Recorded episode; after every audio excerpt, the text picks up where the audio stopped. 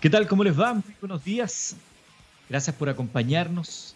Gracias por estar ahí junto a nosotros. Quiero comenzar este día que es el primer programa ¿no? de Minería del Mañana acá en txsradio.com, eh, científicamente rockera, saludando particularmente a nuestros hermanos chilenos del norte del país. Este es un programa donde vamos a hablar de minería, de los desarrollos, de, los, de todo lo que quisiéramos conocer más de, de este mundo y justamente hoy comenzamos desde muy temprano, ¿no? De hecho, estábamos al aire Mentiras Verdaderas cuando ocurrió un fuerte sismo, características de terremoto, dicen algunos 6,8 en Huasco, zona minera también. Se extrae hierro ahí, está la mina Los Colorados en Huasco. Así que un saludo grande a toda la gente del norte de nuestro país que ha comenzado eh, con movimiento. Somos el país más sísmico del mundo, sabemos eso, pero no, no por ello vamos a dejar de, de y tenerlo en nuestra, nuestra preocupación. Hemos crecido eh, sabiendo que el cobre es el sueldo de Chile. Probablemente usted lo ha escuchado más de una oportunidad. Crecimos escuchando historias mágicas, ¿no? De sacrificios del mundo minero, sus mitos, sus leyendas, lo real, lo paranormal.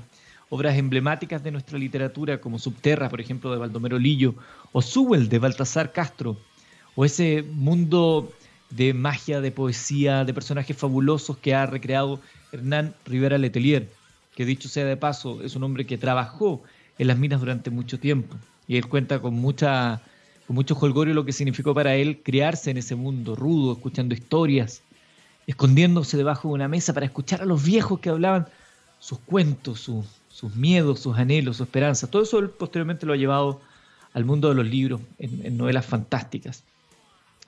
Crecimos eh, leyendo también del esplendor mineral de Chile en siglos pasados, de la riqueza, de los trenes, de las familias eh, europeas que se venían a vivir a Chile, de cómo se fue desarrollando este país en base también al desarrollo minero.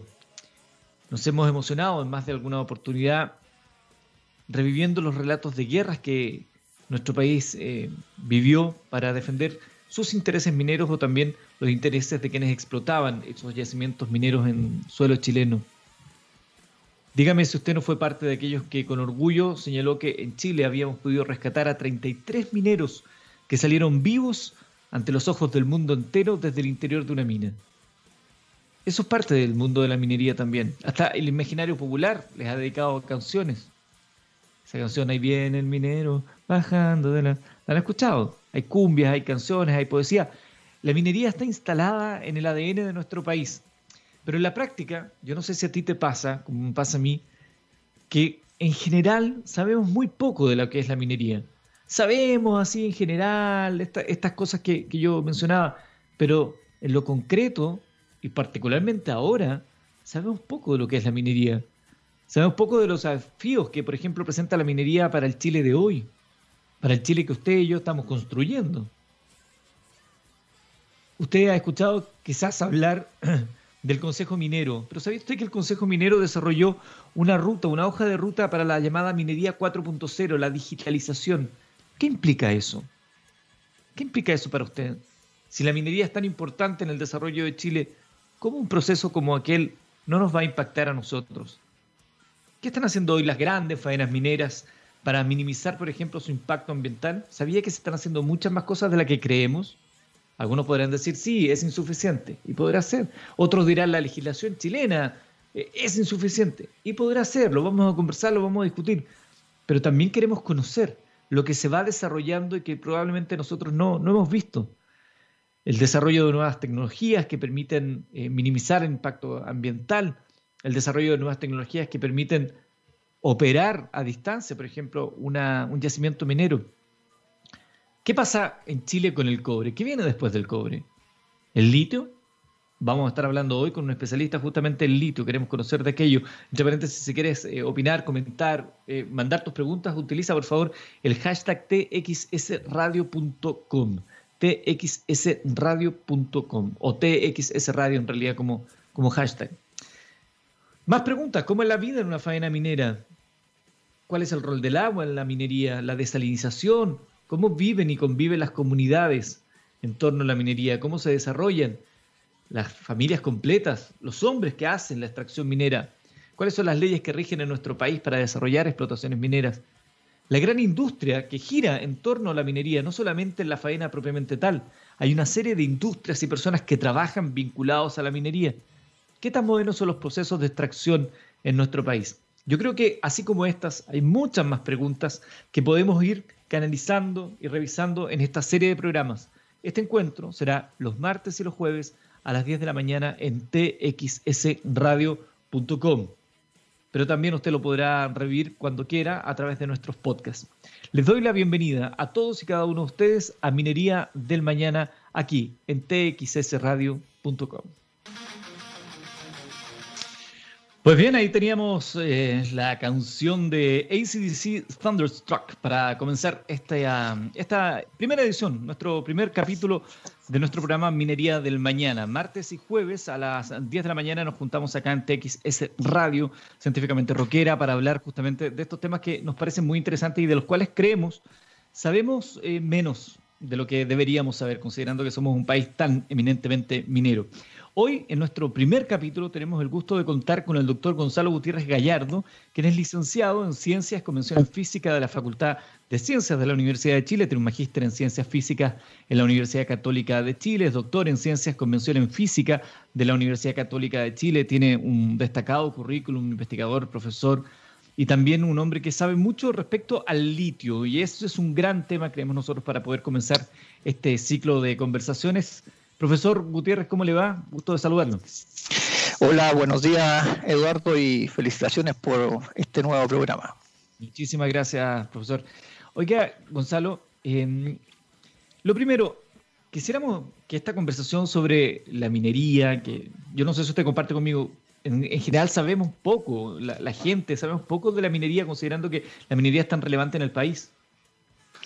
Sí, sí, eh, estoy de acuerdo. Estaba escuchando esa reflexión tuya y, y, claro, la minería de alguna manera ha estado encapsulada en Chile en un grupo de trabajadores que conoce eso, un grupo de empresarios, un grupo de ingenieros, pero no permea al resto de la sociedad. De hecho, por ejemplo, en nuestra propia, en la universidad que yo estoy, en la Universidad de Chile, el departamento de minería es bastante pequeño, tiene 13, 15 eh, profesores uno podría decir si es el 30 o 40% del PIB, podría ser un tremendo departamento. Y, no es así, es, bien curioso.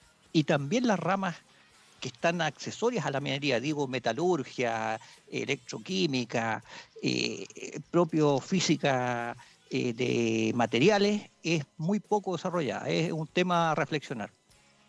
Bueno, por eso son tan importantes estas conversaciones y poderlo llevar al, nivel de que lo podamos ir entendiendo todos. Por eso la primera pregunta puede ser súper eh, básica y evidente, pero creo que nos va a situar en un contexto. ¿Qué es el litio y para qué sirve hoy el litio? Mira, el litio es eh, un metal elemental, es un elemento químico, el tercer elemento químico de la tabla periódica y tiene una propiedad muy interesante entre muchas otras que es el metal más liviano que existe y es el de mayor potencial electroquímico. Entonces, el litio habitualmente, eh, y hace 15, 20 años, se utilizaba para bajar el punto de fusión de los vidrios, para hacer eh, eh, grasas más, lubricantes más potentes, para aire acondicionado, diversos usos pero incluso tiene un uso médico que es conocido para eh, la depresión y, otras em, eh, cuestiones similares.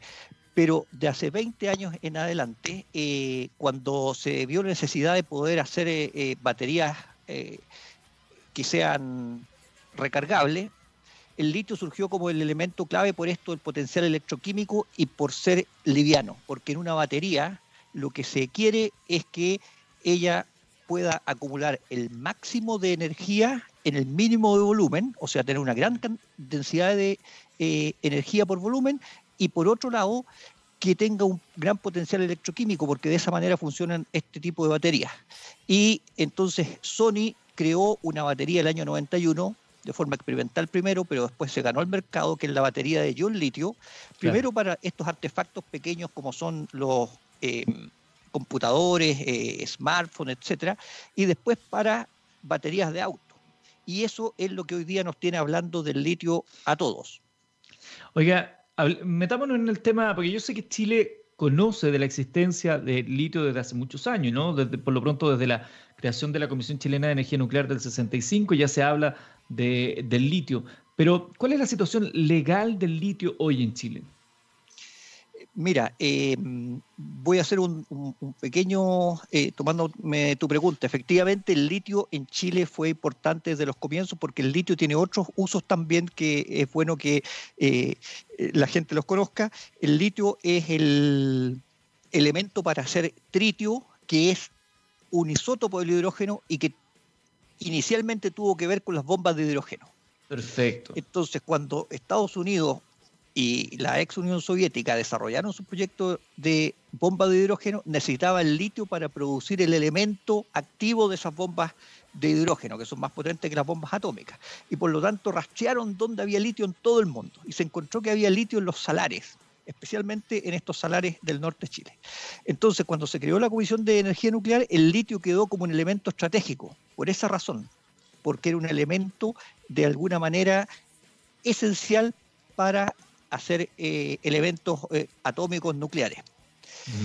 Y por lo tanto, el estatus jurídico que tiene en Chile es bien especial. El litio es considerado un elemento estratégico y está casi en la constitución al nivel de los hidrocarburos.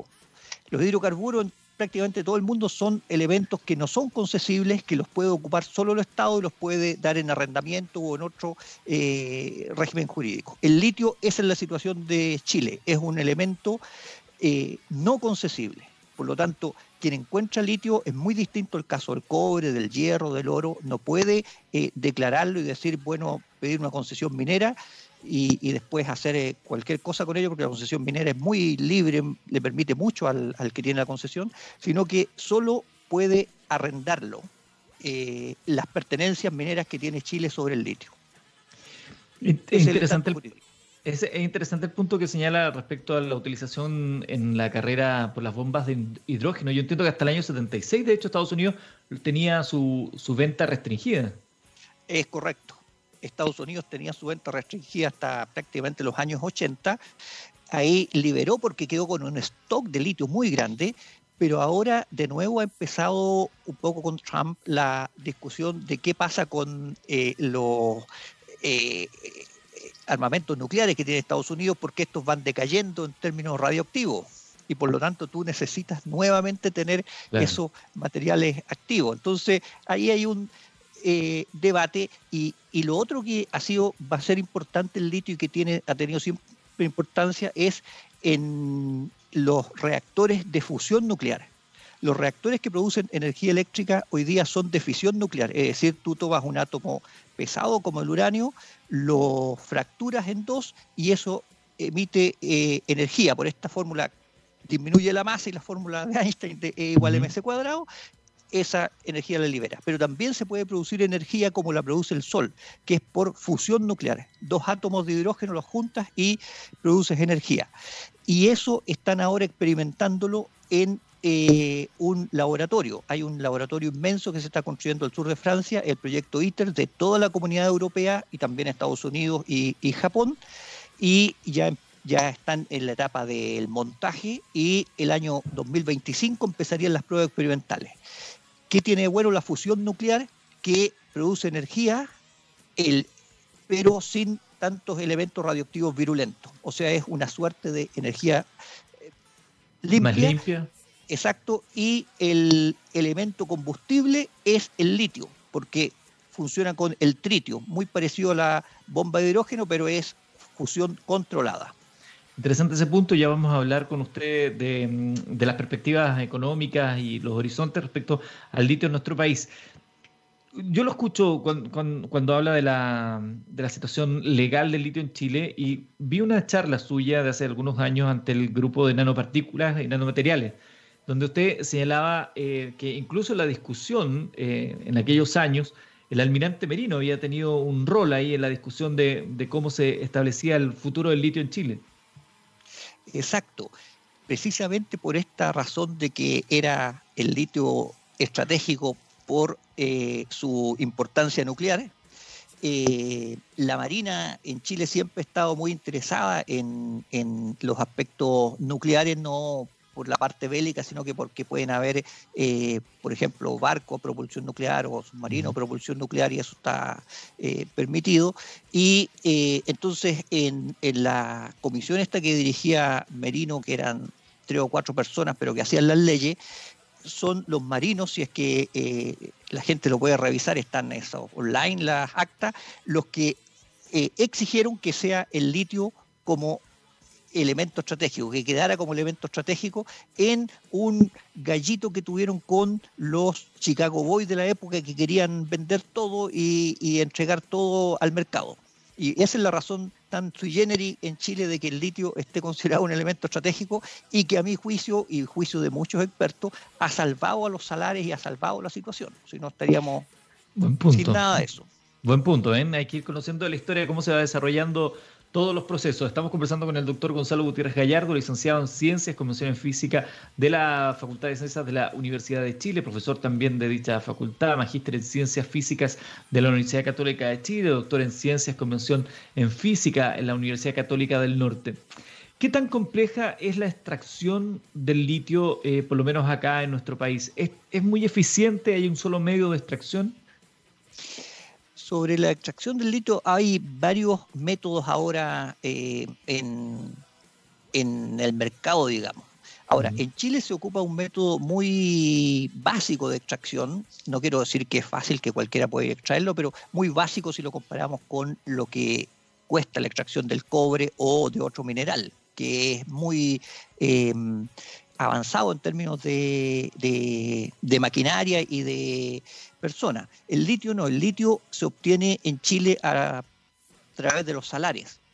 Y lo que se hace en los salares, el litio está en la salmuera de los salares, eh, se extrae la salmuera por bombeo, sale a 10, 5 metros y se pone en unas piscinas enormes como el Estadio Nacional de decantación y se va pasando de una piscina a otra va quedando cada vez más espeso y van formándose capas donde sale primero la sal, sale sodio y sale el litio. Y se llega a un, proceso final en que el litio tiene un 6 a 8, a una salmuera que tiene 6 a 8% de litio, y esa es lo que se llama el carbonato de litio. Eso es lo que muestran siempre en las imágenes, en televisión, eh, un polvo blanco en, pilas que lo ponen así, y eso es lo que se vende. O sea, el litio, como bien dijo el Premio Nacional de Ciencias Naturales de este año, lo estamos vendiendo a paladas, en vez de ponerle valor agregado y seguir en la, en la cadena de eh, poder, por ejemplo, hacer eh, eh, elementos de baterías de litio, hacer cátodo, hacer ánodo y, ¿por qué no, a lo mejor hacer las propias baterías? También le escuché a usted, profesor, me parece interesante que lo pudiéramos contar, que al momento de extraer el litio hay que tener cuidado porque también se pueden secar los lugares donde, de, donde se está obteniendo y que también hay un problema con la reinyección del litio. Exacto, exacto. El, el litio como en Chile se extrae de salares, es bueno decirlo también, hay en otras partes donde no se extrae salares, sino que es una minería muy parecida a la del cobre en minería de roca. Por ejemplo, en Australia se saca una roca que se llama espodumeno. En Chile se saca de los salares, eh, principalmente el salar de Atacama, es el único salar en realidad en explotación real del litio, y, em, y se bombea. Y el problema es que no hay un modelo hidrogeológico del salar. El salar es prácticamente un sistema dinámico, casi un ser vivo, porque por un lado tiene recargas de la cordillera, recargas de agua, y por otro lado salen también eh, afluentes de allí.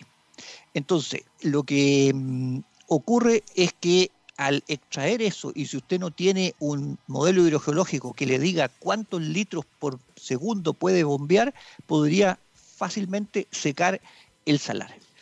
Y por otro lado, hay una cuota de extracción de litio, pero el litio lo sacan con muchos otros elementos, con sodio, con potasio, con yodo, y por lo tanto en la cuota de extracción de litio lo que se dice es que si usted saca una cierta cantidad mayor de litio tiene que volverlo a poner en el salar. Y es un proceso muy complejo, por lo tanto esa legislación estuvo realmente eh, mal hecha, se hizo en los años 70, 80, porque no es una manera práctica de, ver cuánto litio debe sacarse del salar. y, cuando usted lo reinyecta cambia las propiedades físico-químicas del salar.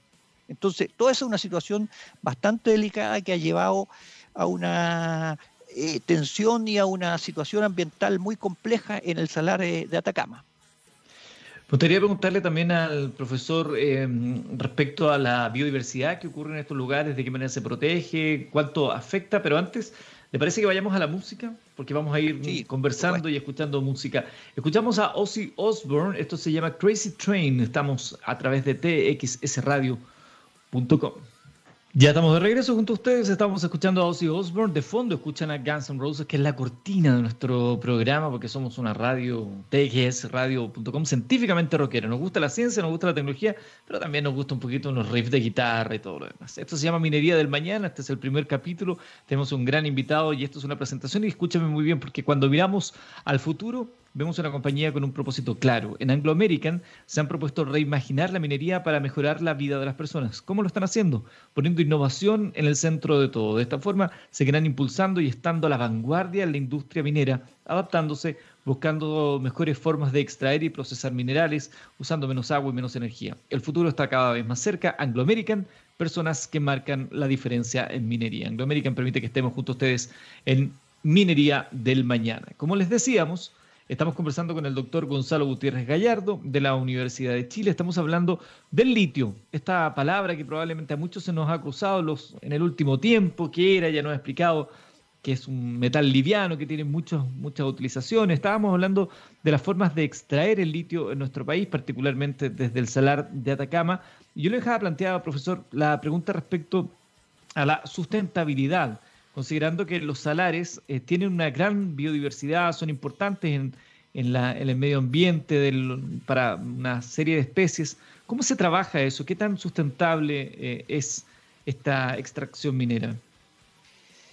Mira, ese es un punto que está en bastante discusión ahora y objeto de investigación. Efectivamente, la, extracción como se está llevando ahora eh, no es eh, del todo sustentable, porque se está llevando de una manera en que eh, no se conoce precisamente este modelo hidrogeológico, no hay líneas bases claras en, el salar de Atacama del punto de vista ambiental. Es decir, lo que pasó fue que en los años 90, cuando se hicieron los contratos de arrendamiento a estas dos empresas que extraen litio, que es SQM y Albemarle, no hubo regulaciones claras se dejó todo eso muy laxo en los contratos y por lo tanto hubo una extracción así em, prácticamente a ojo, lo que se, de la manera que ellos querían hacerla. Y ahora, después de que hubo una comisión del litio el año 2015, se, se tomó conciencia de que el Estado debía tomar eh, muchas regulaciones al respecto, de otra manera podrían secarse incluso los salares, hay problema de agua tremendo en toda esa región, mm. porque recordemos también está la región ahí de eh, las minerías de cobre, y eh, efectivamente hay una diversidad muy potente, hay flamenco, hay extremófilos, hay distintas eh, situaciones que hay que asegurar que sea una minería sustentable. Y por lo tanto hay que hacerle, por lo menos, poner freno de alguna manera a la situación que hay, poder mirarla bien y rehacer la manera en que se eh, va a extraer litio ahí. Ese es un punto que tenemos todavía pendiente. Usted acaba de decir una palabra que algunas personas dijeron que extremófilos. Sí, son eh, bacterias, son eh, seres vivos, pero muy pequeños que viven en condiciones extremas, de muy ambientes muy secos, ambientes de alta temperatura, ambientes muy salinos, en que cualquiera de nosotros moriría en poco tiempo. O sea, en, eh, seres vivos en condiciones extremas. Y eso eh, también es muy interesante porque no en todas partes eh, se encuentran. Yo entiendo que de hecho se han hecho varias investigaciones respecto a ese tipo de supervivencia en estos, en estos lugares porque podría dar una clave también para entender formas de vida en planetas que a nosotros nos parecen que son inviables, pero quizás Totalmente, Eduardo. Es, esa es precisamente la, conexión y por eso es tan importante. Claro, eh, uno podría pensar en, planetas extraterrestres, en, en, Marte, incluso en, los exoplanetas que ahora se descubren fuera de nuestra galaxia, y eh, vida basada en el carbono como la nuestra, podría existir porque uno puede eh, tomar esto como un laboratorio de cómo seres vivos en condiciones que uno no podría creer, eh, de sal, eh, de temperaturas altas, de situaciones en que no tienes alimentación por largo tiempo, esto hay, hay vida. Entonces, de ese punto de vista más fundamental, es muy importante esa investigación. Sí. Oye, profesor, así como el cobre ha sido sustento de Chile, em, en el pasado fue, fueron otros materiales, pero el salitre, por ejemplo, el cobre hoy en día es el sueldo de Chile, eh, porque presentamos ciertas características como país, tenemos algunas ventajas. ¿Con el litio nos pasa algo así respecto a, la competencia? No sé, uno piensa en Bolivia, que también se habla de los yacimientos de litio, etcétera. Sí, sí, el, litio somos, por lo menos en términos de, de los recursos que existen, somos de los países que tiene casi el 50%. Y Bolivia, Argentina y Chile, donde están estos salarios, prácticamente tienen, prácticamente tienen el 80% de los recursos en términos de salario. Ahora, el litio yo creo que eh, es bueno entenderlo. Venderlo así a paladas o venderlo como carbonato litio como se hace ahora no es una gran ganancia. O sea, no tiene nada que ver con el cobre. El litio es prácticamente corresponde a las exportaciones de eh, decían de eh, almendras o de, de, frutas, ni siquiera es, lo de salmón. ¿Cuál es la importancia del litio a nuestro juicio? Es que es un elemento que nos serviría como llave maestra para podernos meternos en la cresta de la tecnología, porque podemos, podemos decir lo siguiente, nosotros tenemos litio, podemos hacer un contrato a largo plazo con empresas que hoy están eh, en, construyendo baterías, por ejemplo, la propia Sony o Mitsubishi o Tesla u otra de estas empresas y les decimos, nosotros les vamos a proveer litio en forma preferencial por 20 años y ustedes se vienen acá y ponen sus empresas acá, pero no como un enclave, sino que participando de la vida nacional, es decir, con nuestros empresarios, con nuestros eh, técnicos, con nuestros científicos, con nuestros obreros. ¿Y qué sería lo bueno ahí? Que toda la gente dice que hay una ventana más o menos de 20 años en que la batería de ion litio va a seguir siendo el principal medio de almacenamiento de electricidad.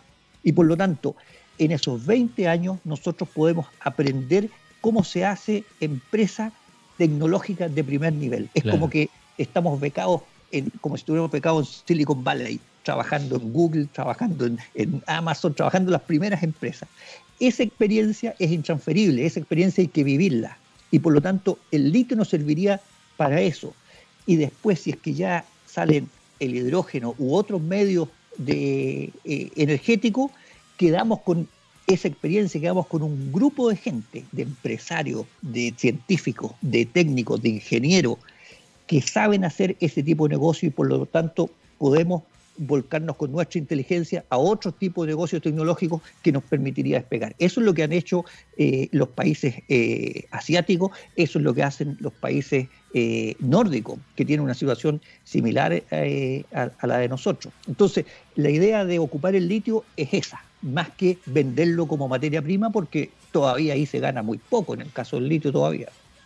Ahora, dígame una cosa, porque esto yo creo que a cualquiera se, nos ocurriría, ¿no? Ya que tenemos esto, que es importante, ¿por qué no hacemos estos convenios? ¿Por qué no traemos estos capitales extranjeros que nos vengan, que se instalen acá, que nos enseñen? Todo lo que usted nos acaba de decir, de modo tal de no vender a paladas sino que vender con valor agregado. Es muy difícil de desarrollar. ¿Por qué a nadie parece que de aquellos que de verdad toman las decisiones se le ocurriera? ¿O, será que, eh, ya que nos metemos en la teoría conspirativa de, de la... Ah, ¿será que la los, los intríngules del poder no nos permiten hacer algo que parece tan evidente que sería útil, ¿no? Tantas veces que se habla de no depender solamente del cobre. Y aquí tenemos una posibilidad y mm, parece que no hubieran esfuerzos denodados en torno a aquello.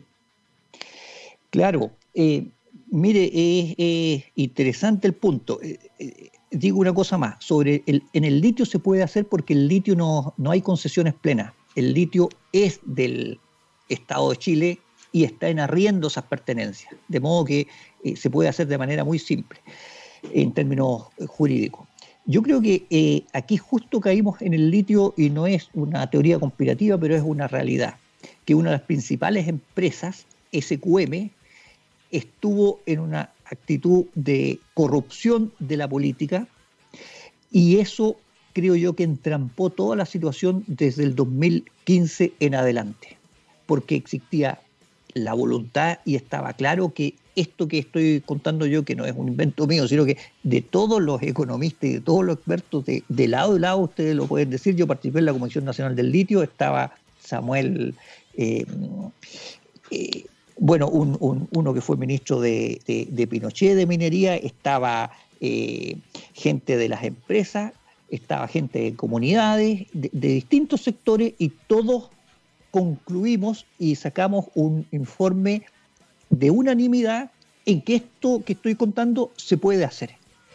Pero inmediatamente se destapó el caso SQM y prácticamente se le echó tierra a ese informe de la Comisión Nacional del Litio y quedó toda esta situación compleja en que incluso se creó un comité de minería no metálica para implementar esto en Corfo, pero con la llegada de la administración de eh, Sebastián Piñera ahora, eso fue desmantelado y está todo como estaba antes.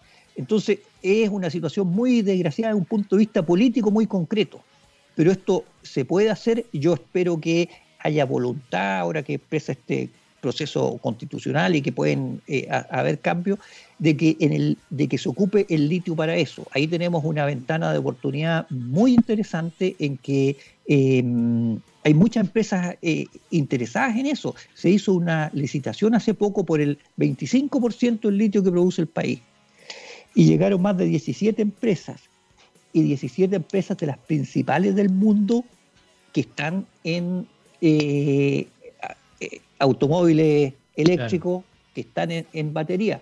De modo que si uno le dijera, mire, el 85% o el 90% se lo damos nosotros en forma preferencial y ya, y le dejamos a estas empresas que vendan el 10% como eh, materia prima, si quieren, eh, estarían pero absolutamente interesadas. Y eso sería un golpe eh, tecnológico y mm, científico potente para el país, porque ahí no está este asunto que siempre dice que estamos lejos de los centros de consumo. No, porque hacer baterías aquí usted las puede llevar para allá los elementos batería también, y ahí sí se va a desarrollar, eh, como empezamos el programa, una buena metalurgia, una buena eh, eh, electroquímica, una buena modelos de negocio tecnológicos que, que necesitamos.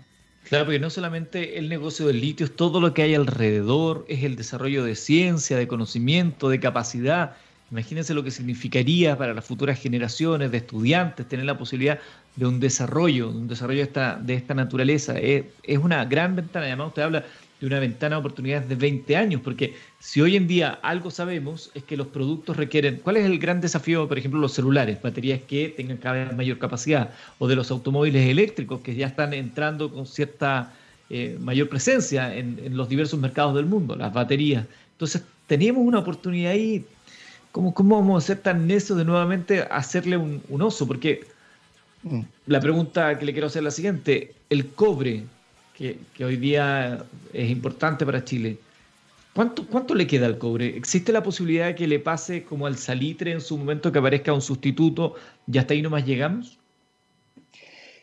Sí, ahí, ahí, se habla del grafeno, se habla de distintos eh, métodos de conducción que podrían poner al cobre en, en, peligro. Ahora, yo pienso que el, cobre tiene todavía para, no sé, 60, 80 años, pero el cobre de alguna manera em, no está en el, en el top de la tecnología. No sé si me explico. Sirve para hacer manufacturas, para hacer eh, eh, eh, cable, todo eso podríamos aprenderlo también. Eso, eso es, es, necesario hacerlo. Aquí, aquí el cobre lo vendemos también como materia prima. Pero no nos dejaría de cara al futuro. En cambio, el litio está en el top de la tecnología.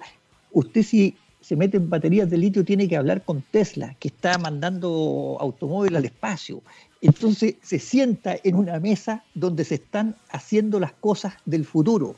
Y para nuestros propios empresarios, eso es, otro nivel de conversaciones. Nosotros no tenemos aquí, yo diría, no sé si uno piensa en empresas sofisticadas chilenas. Yo creo que la empresa de aviación, está bien, esos compiten internacionalmente, son, mm. Todo bueno, un piloto de aquí puede ser piloto Lufthansa, etc. Las clínicas em, o, los hospitales de alta complejidad, donde los obreros son médicos, o sea, gente que se ha preparado 10 años. Pero llegamos hasta ahí nomás. No tenemos empresas, no tenemos ni siquiera empresarios que puedan tener una conversación con eh, Elon Musk de igual a igual. Entonces, y científicos tampoco, ni ingenieros tampoco. Entonces, salvo un puñado, siempre existe la élite, no sé, serán 100 en Chile, pero necesitamos que esos sean 5.000, 10.000, que estén en las distintas ciudades. Eso le sube el nivel cultural al país y le sube la idea, el nivel de, de cosas que se le ocurren a uno después de poder hacer. Entonces, eso es lo que nos permitiría el litio y eso es lo que nosotros hemos tratado de em, decirle a, la opinión pública, decirle a las autoridades. Pero bueno, ahí hay un problema político, de voluntad política de, avanzar hacia allá. Profesor, usted, su, ámbito de, de, trabajo es estudiar las propiedades de materiales mediante simulaciones a nivel computacional, em, para diseñar nuevos materiales que puedan tener impacto en salud, en ahorro de energía, en las comunicaciones, en robótica, cuidado del medio ambiente, eh, gracias al uso de materiales y procesos que sean menos contaminantes. ¿Qué lo tiene hoy día? ¿Qué tiene usted, profesor Gonzalo Gutiérrez Gallardo, hoy ahí entre ceja y ceja? ¿Dónde está, dónde está mirando, apuntando? Eh, eh, agradezco la pregunta, es interesante. En, en, dos ámbitos. Un ámbito más o menos aplicado que es sobre materiales que se llaman metales amorfos o vidrios metálicos. que son materiales que se descubrieron hace unos 15, 20 años, que son eh, igual que un metal, pero no son en forma cristalina. En un metal los átomos están ordenados en un patrón regular. Aquí están en un patrón irregular y eso tienen, hace que tengan propiedades muy eh, interesantes porque un material de eso puede ser tan eh, potente o, duro como el acero, pero son muy frágiles. Entonces, la tarea en que está el mundo de ciencias materiales que trabaja en vidrio metálico es cómo evitar la fragilidad de estos materiales. Es la misma situación de un vidrio. Un vidrio es muy duro, pero muy frágil a la vez, que parecen eh, condiciones contradictorias, exactamente. Entonces, ¿cómo mantener esa dureza que no se pueda rayar ni nada y eh, a la vez eh, que sea resistente, no frágil? Ese es un, en el aspecto teórico, estoy en eso y esos materiales son en base a cobre, eso es lo interesante. La mayoría de esos materiales vidrios metálicos son en base a cobre y eso permitiría un desarrollo de ciencias materiales muy grande. Y, mi otra investigación ya es más teórica sobre mecánica estadística, sobre eh, eh, la entropía, por qué las cosas tienden al desorden, y que tiene que ver también con esta noción de tiempo. porque hay una noción de tiempo en que la gente dice con Einstein que el tiempo y el espacio es lo mismo, pero no es lo mismo porque el espacio no puede ir a la derecha, volver, a la izquierda, volver, y el tiempo usted solo avanza, no puede devolverse hasta ahora. Claro. Entonces, ¿qué es lo que hace que haya una noción de tiempo que da una flecha del tiempo? Y es una cuestión del punto de vista eh, conceptual y teórico bastante interesante. Creo yo. Es súper interesante porque más allá de la, de la concepción de la ciencia, también yo creo que hoy en día la gente está viviendo esta relatividad de sus procesos biológicos y el tiempo a propósito de la cuarentena, eh, como por ejemplo para alguna persona de los 20 años, 30 años estar en cuarentena no tiene la misma significancia que para adultos mayores que sienten que es el tiempo muy valioso que se le está yendo de entre las manos, como, como compatibilizamos esas miradas también, eh, esos cinco minutos con la polola o esos cinco minutos debajo del agua. Exacto, exacto, sí, sí, absolutamente. Es interesante la, conversación cuando uno también la puede extrapolar, porque a veces la gente dice, no, la ciencia es para los científicos, yo no sé nada de matemática, veo una fórmula, no entiendo nada, pero finalmente estamos hablando de cosas que a todos nos afectan y que en algún minuto nos han hecho pensar en algo distinto. Sí, y, yo creo que ahora se están cruzando muchas disciplinas. En, esta misma disciplina que veíamos que es más técnica, más aplicada, que es la nanotecnología, este uso de materiales para eh, curar enfermedades, etcétera. Ahí hay un cruce completo de, de eh, disciplinas porque experimentalmente hoy día se puede manipular átomos Antes la manera de construir materiales y, y la microelectrónica estaba del modo como trabajan los escultores. O sea, se toma una piedra, se saca lo que no sirve y queda algo. En cambio, hoy día se puede hacer al revés. Del ladrillo fundamental, pegar cosas y construir lo que uno quiere. Entonces, eso da oportunidad para poder eh, simular y para poder eh, un poco copiar cómo son las situaciones biológicas, cómo son los virus, cómo son los, eh, las bacterias y construirlas átomo a átomo, juntándolas. Entonces hace una macromolécula y de esa macromolécula la junta con otras y hace un elemento eh, mayor. Y, entonces eh, es realmente fascinante porque uno se acerca a, por un lado, cuál es el origen de la vida en términos de, los seres vivos y, cómo poder construir cuestiones a partir de átomos. Entonces, esos eh, campos hoy día se están cruzando. Y, por el lado de más filosófico de este origen del tiempo, de la entropía, hay experimentos que permiten ver también eh, por qué se produce esta simetría en el tiempo, que tiene que ver con mecánica cuántica, tiene que ver con distintas eh, cuestiones. Entonces, eh, esta conversación que antes, como San Agustín que plantea qué es el tiempo, si me piden que lo que, que diga, lo puedo decir, si me piden que lo explique, no puedo.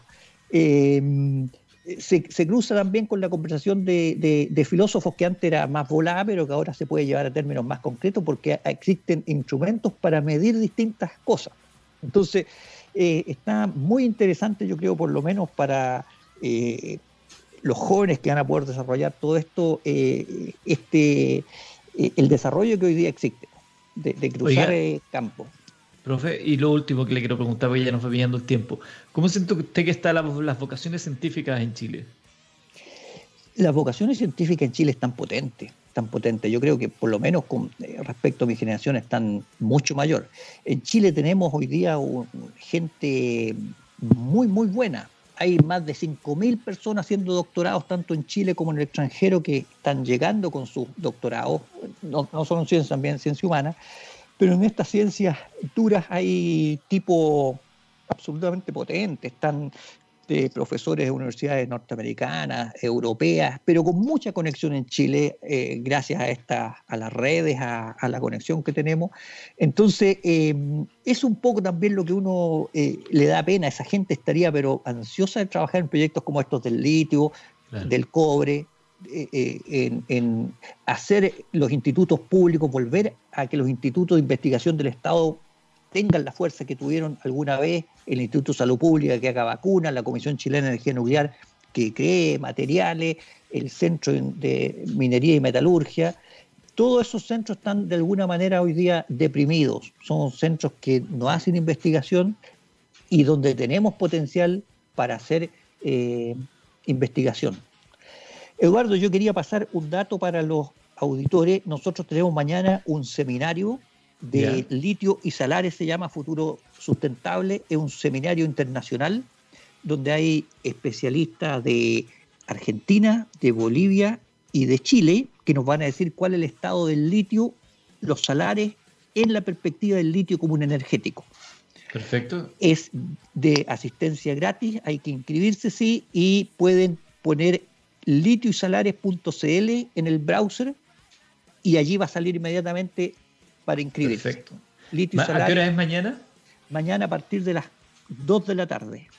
14 horas. De 2 a... litioisalares.cl para que se inscriban, es gratuito y pueden disfrutar de este tremendo seminario. Está bueno, ¿eh? Exacto, ahí van a quedar al día porque conseguimos estos especialistas eh, de Argentina, una profesora de la Universidad de La Plata, un especialista eh, boliviano que ha participado en el desarrollo del litio Bolivia, la Universidad Mayor de San Andrés, y eh, una especialista chilena también que fue la que dirigió el Comité de Minería No Metálico de Corfo, o sea, la que más sabe hoy día de lo que se ha hecho en litio y salares en Chile, Arlene Belsberger, así que va a estar muy bueno y después vamos a tener un foro donde estoy participando yo también, pero es muy cortito eso porque queremos que ahí el público haga preguntas. Muy bueno, y además ahora que las cosas se hacen así a la distancia, ya no está la barrera de, de dónde estás instalado físicamente como para poder participar. Superamos ahí uno de los ejes, ¿ves?